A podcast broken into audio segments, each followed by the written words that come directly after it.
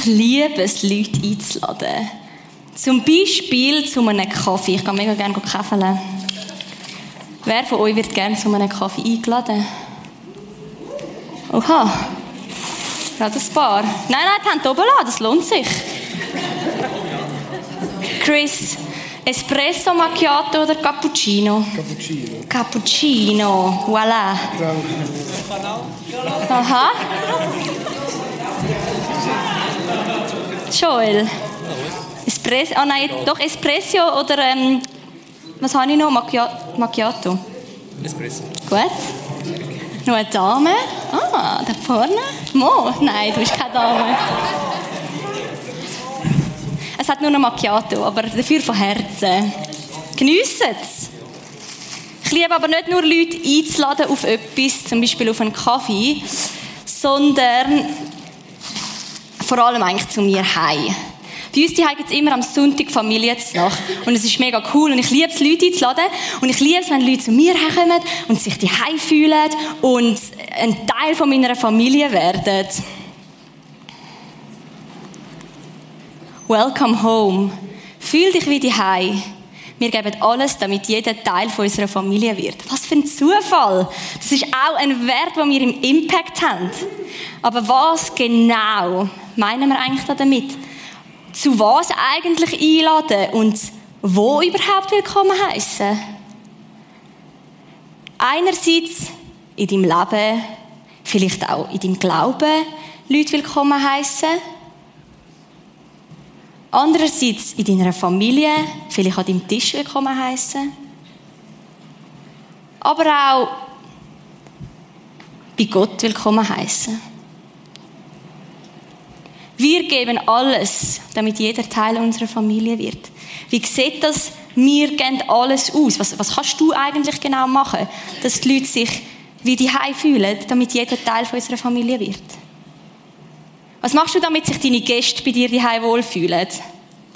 Vielleicht hast du das Gefühl, ah, ich muss alles putzen, es muss alles blitzblank sein, mein, meine Nacht muss fünf Gänge haben, es muss perfekt sein, es muss auf die Minute fertig sein, es muss alles perfekt sein, damit meine Gäste sich wohlfühlen.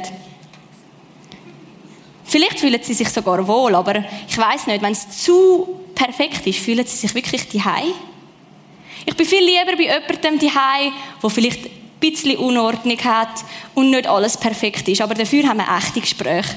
Dafür haben wir Gespräche über echte Themen, über echte Probleme. Die Person nimmt sich Zeit für mich und ist voll da. Als, lieber das, als bei jemandem, wo alles perfekt ist, kein Stäubchen irgendwo, aber irgendwie bleibt es oberflächlich. Bist mal in so einer richtig schönen Designerwohnung gewesen, wo du so denkst, boah, wie aus einem Katalog. Es ist mega cool, ich bin gerne dort für einen Abend oder so. Aber fühle ich mich wirklich daheim? Also meine Füße würde ich dort niemals auf ein Sofa aufstellen und das mache ich daheim immer. Dafür, im Gegensatz, bist du mal in so einer richtig heimeligen Stube gewesen und vielleicht schaut überall so ein bisschen Krimskrams rum, wo du denkst, das hätte ich schon lange weggerührt. Und es hängt ein Bild an der Wand, das du schrecklich findest. Aber irgendwie fühlt es sich wie die Hei, weil du darfst dich selber sein, du darfst deine Füße aufs Sofa tun und du bist irgendwie, es ist einfach wie Familie. Wenn wir Leute in unser Leben oder unseren Glauben einladen, habe ich das Gefühl, ist es manchmal ähnlich. Manchmal haben wir das Gefühl, es muss alles perfekt sein. Ich muss auf jede Frage eine Antwort haben. Ich muss alles können beantworten. Es darf nichts, niemand darf einen Fehler haben. Aber es ist gar nicht so. Eigentlich, ich glaube, was Leute lässt sich bei dir daheim fühlen, ist, wenn sie merken, dass du dir Zeit nimmst, wenn sie merken, dass du dich selber gibst und dass du echt bist. Es muss nicht perfekt sein. Und eigentlich fällt mir das normalerweise nicht so schwer, Leute in mein Leben hineinzuschauen zu lassen oder in meinen Glauben hineinschauen zu lassen. Aber irgendwie habe ich in letzter Zeit manchmal ein bisschen Mühe damit gehabt. Bildlich gesprochen ist es vielleicht wirklich so, wenn ich ein Buff in meinem Zimmer hätte. Ich verneine und bestätige die Aussage nicht, dass es sein könnte, dass ich während einem Jahr, etwa während meiner Kanti-Zeiten, mein Pult nicht mehr gesehen habe, weil es so viele Sachen drauf hat. Ich verneine und bestätige auch nicht die Aussage, dass Pflanzen bei mir eher halb tot im Ecken stehen, als schön blühend in der Mitte vom Tisch. Und wenn es so ist, dann habe ich Leute zwar gerne zu mir eingeladen, aber meine Zimmertür habe ich eigentlich recht zugelassen. Bei mir daheim habe ich mich wohl gefühlt und in der Küche haben sie sein, aber in meinem Zimmer, da willst du eigentlich nicht unbedingt rein. In der letzten Zeit hat es manchmal in meinem Glauben auch so Sachen gegeben. So Sachen, die mein Pult zugedeckt haben, so Fragen, so Zweifel, wo ich gar nicht mehr weiß, was kommt überhaupt woher, was muss ich überhaupt mit dem anfangen. Und meine Beziehung zu Jesus ist ein bisschen in den Hintergrund gerutscht und hat eher ein bisschen tot dort gestanden, als dass es gossen und schön in der Mitte blühend auf dem Tisch gestanden ist.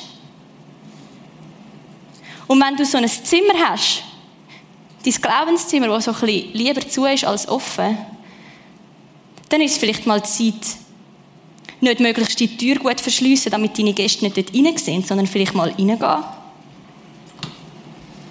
die Türen aufzumachen und mal schauen, was hat es da überhaupt? Und was mache ich mit dem? Wie könnte ich das jetzt aufräumen? Bei mir heißt das vielleicht, dass ich mal schaue, was liegt überhaupt für, was liegen überhaupt für Fragen auf meinem Pult? Was liegen überhaupt für Zweifel auf meinem Pult? Ich nehme sie mal ein bisschen auseinander und schaue mal an, was kann ich beantworten, was kann ich nicht beantworten, wie kann ich es beantworten? Und dass ich meiner Pflanze wieder Wasser gebe, damit sie wieder aufsteht. Und ich habe angefangen, ich habe mir vorgenommen, wieder bewusst Zeit für Gott zu nehmen und bewusst die Beziehung zu Jesus zu wässern. Und vielleicht gibt es bei dir auch so etwas, so ein Puff in deinem Zimmer. Vielleicht ist es ein Leiche unter dem Bett oder im Schrank.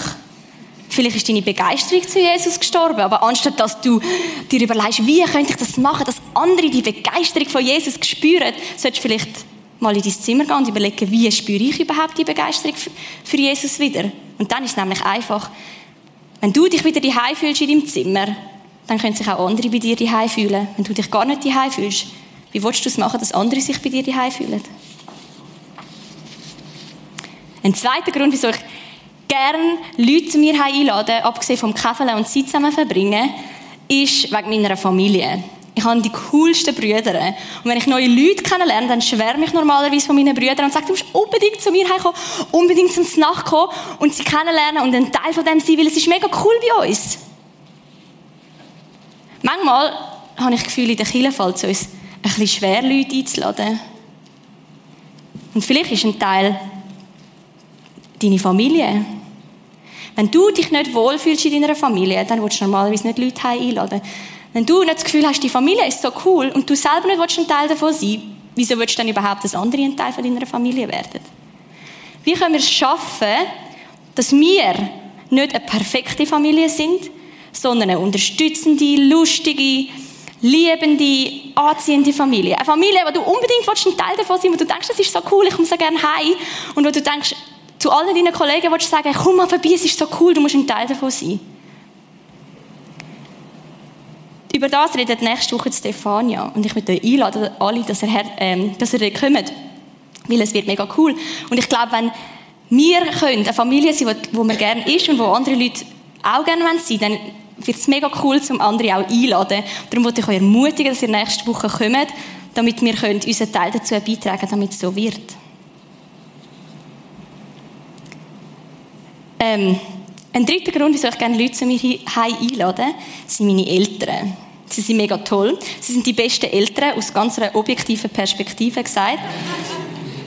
Ähm, mein Vater zum Beispiel, ich wollte euch lieber meinen Vater erzählen. Er ist mega cool. Er unterstützt mich bei allem, was ich mache. Wenn ich Fragen habe, kann ich zu ihm gehen und er gibt mir einen Ratschlag und meistens sehr gute Ratschläge. Er ist lustig, wenn er nicht gerade seine Dad-Jokes abzieht. Er ist mega lieb und er hat mich gern, egal was ich mache. Er ist unkompliziert, er hat nicht mega hohe Erwartungen oder so etwas an mich, dass ich muss perfekt sein muss, damit er mich gern hat. Er kocht mega gut, also wie der Familiennacht am Sonntag sind meistens sehr nice. Ähm, er ist großzügig, er beschenkt mich gern, er will andere fördern und das Beste aus ihnen rausholen. Cool, gell? Was bringt dir jetzt das, wenn du das weißt? Entweder du denkst, Halleluja, so cool. Ich freue mich so für Daliena, sie hat so einen coolen Vater. Danke, Jesus. Oder du denkst, das ist so gemein. Wieso ist mein Vater nicht so cool? Ich will auch ihren Vater haben. Oder du denkst, mm, er kann vielleicht gut kochen, aber mein Vater ist berühmt und ich meine, das ist sicher besser. Oder du denkst, äh, das stimmt eh nicht so 100%. Wahrscheinlich übertreibt sie oder sie lügt uns einfach an. Es bringt dir nichts, wenn ich dir das erzähle und du das weißt. Ausser, du lernst ihn kennen. Ausser, ich lade dich ein zu mir heim, zum Beispiel am Sonntagabend, und ich stelle dich ihm vor und du lernst ihn kennen. Und vielleicht lernst du nicht beim ersten Mal so viel über ihn, wie ich dir jetzt erzählt habe, aber ich kenne ihn auch schon mein Leben lang. Aber vielleicht, vielleicht schwätzt du mal mit ihm und dann denkst, hm, der ist eigentlich noch nett. Und wenn er dann sagt, es hat mich gefreut, du bist jederzeit herzlich wieder willkommen bei uns daheim, dann denkst du vielleicht, ich glaube, ich komme wieder.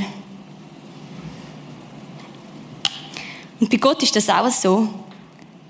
Wir wollen Leute einladen, zum Gott zu begegnen. Wir wollen nicht darüber reden oder ihnen erklären, wie cool das er ist oder sie überzeugen, von der, dass sie begeistert sein von Gott. Es bringt nichts, außer wir nehmen sie effektiv an der Hand und führen sie in die Begegnung mit Gott. Und jemand, der das begriffen hat, in der Bibel, war der Philippus. Es war gerade zu dieser Zeit, wo Jesus so auf der Bildfläche erschienen ist.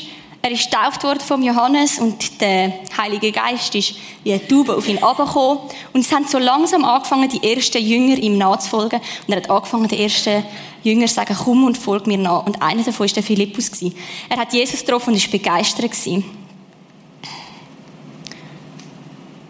Als Jesus am nächsten Tag beschloss, nach Galiläa zu gehen, begegnete er Philippus und sagte zu ihm, komm mit und folge mir nach. Philippus stammte aus Bethsaida, der Heimatstadt von Andreas und Petrus. Philippus machte sich auf die Suche nach Nathanael und erzählte ihm, wir haben den gefunden, von dem Mose und die Propheten geschrieben haben. Es ist Jesus, der Sohn von Josef aus Nazareth. Aus Nazareth? rief Nathanael. Kann denn aus Nazareth etwas Gutes kommen? Philippus antwortete, komm mit und überzeuge dich selbst. Der Philippus ist begeistert und er hat gewusst, Jesus ist cool. Und der Nathanael hat Fragen gehabt, was aus Nazareth, das kann doch nicht sein. Und vielleicht haben deine Freunde auch Fragen und sagen, hey, aber wieso und warum und wie geht das? Und der Philippus hat gar nicht probiert, den Nathanael zu überzeugen, sondern er hat einfach gesagt, komm mit und überzeuge dich selbst. Als Jesus Nathanael auf sich zukommen sah, sagte er, da kommt ein aufrechter Mann, ein wahrer Sohn Israels. Nathanael fragte, woher kennst du mich? Jesus antwortete, ich sah dich unter dem Feigenbaum, noch bevor Philippus dich rief. Da antwortete Nathanael, Rabbi, du bist der Sohn Gottes, du bist der König Israels. Der Philippus hat gesagt, komm und überzeug dich selber. Und der Rest hat Begegnung mit Jesus, hat dann alles gemacht. Jesus hat nachher sozusagen den Lied übernommen. Der, der Philippus hat nicht mehr überzeugen und schauen, sondern der Philippus hat einfach gesagt, komm, komm zu Jesus. Und der Nathanael ist gekommen und er hat die Begegnung mit, mit Jesus gehabt. Und das ist mega schön. Wow, das wollen wir machen. Leute in die Begegnung mit Gott führen. Das ist es. Aber ich habe mir ein bisschen überlegt, was das wirklich bedeutet. Und es ist herausfordernd. Und ich möchte dir, dich ermutigen, dass du dir, dir auch mal überlegst, wie sieht denn das, Leute an der Hand nehmen und die Begegnung mit Jesus führen, wirklich aus? Was bedeutet das genau? Fühl dich wie die Hai. Wir geben alles, dass du ein Teil kannst von der Familie werden. Wie machen wir das? Nimm dir Zeit für andere, gib dich selber hin und bist echt. Und ich möchte dich fragen, gibt es eine Unordnung, die du aufräumen musst? Es gibt nachher bei den Plus-Angeboten zum Beispiel eine Gebetsecke, wo du kannst hergehen und mal anfangen, dein Buff anzuschauen und vielleicht mal ein bisschen ausbeineln und schauen, was, was könnte ich mit dem machen, damit du dich wieder daheim fühlst. Lass uns eine anziehende Familie sein. Eine, wo du mega gerne ein Teil davon bist und eine, wo du auch willst, dass deine Freunde ein Teil davon werden. Dann komm nächste Woche in Impact, weil Stefania wird uns sagen, wie das geht. Für andere in Begegnung mit dem Vater. Wie sieht das genau aus? Wenn du willst genauer dann über, darüber nachdenken und vielleicht auch ein bisschen darüber diskutieren, was das könnte heißen, dann gibt es nachher bei dem Plusangebot die Möglichkeit, dass du kannst, ähm, in die Diskussionsrunde kommen und darüber nachdenken. Ich möchte zum Abschluss noch beten. Danke, Jesus, dass du da bist. Danke, dass, dass, du, darfst, dass, dass du ein Zuhause bist für uns, wo wir einfach kommen dürfen, wo wir uns dürfen wohlfühlen Danke, dass wir eine Familie haben und dich als Vater haben. Und ich bitte dich einfach, dass du uns hilfst, dass wir offen sein und andere Leute einladen in unser Zuhause, andere Leute willkommen heißen, damit sie ein Teil der Familie werden können. Amen.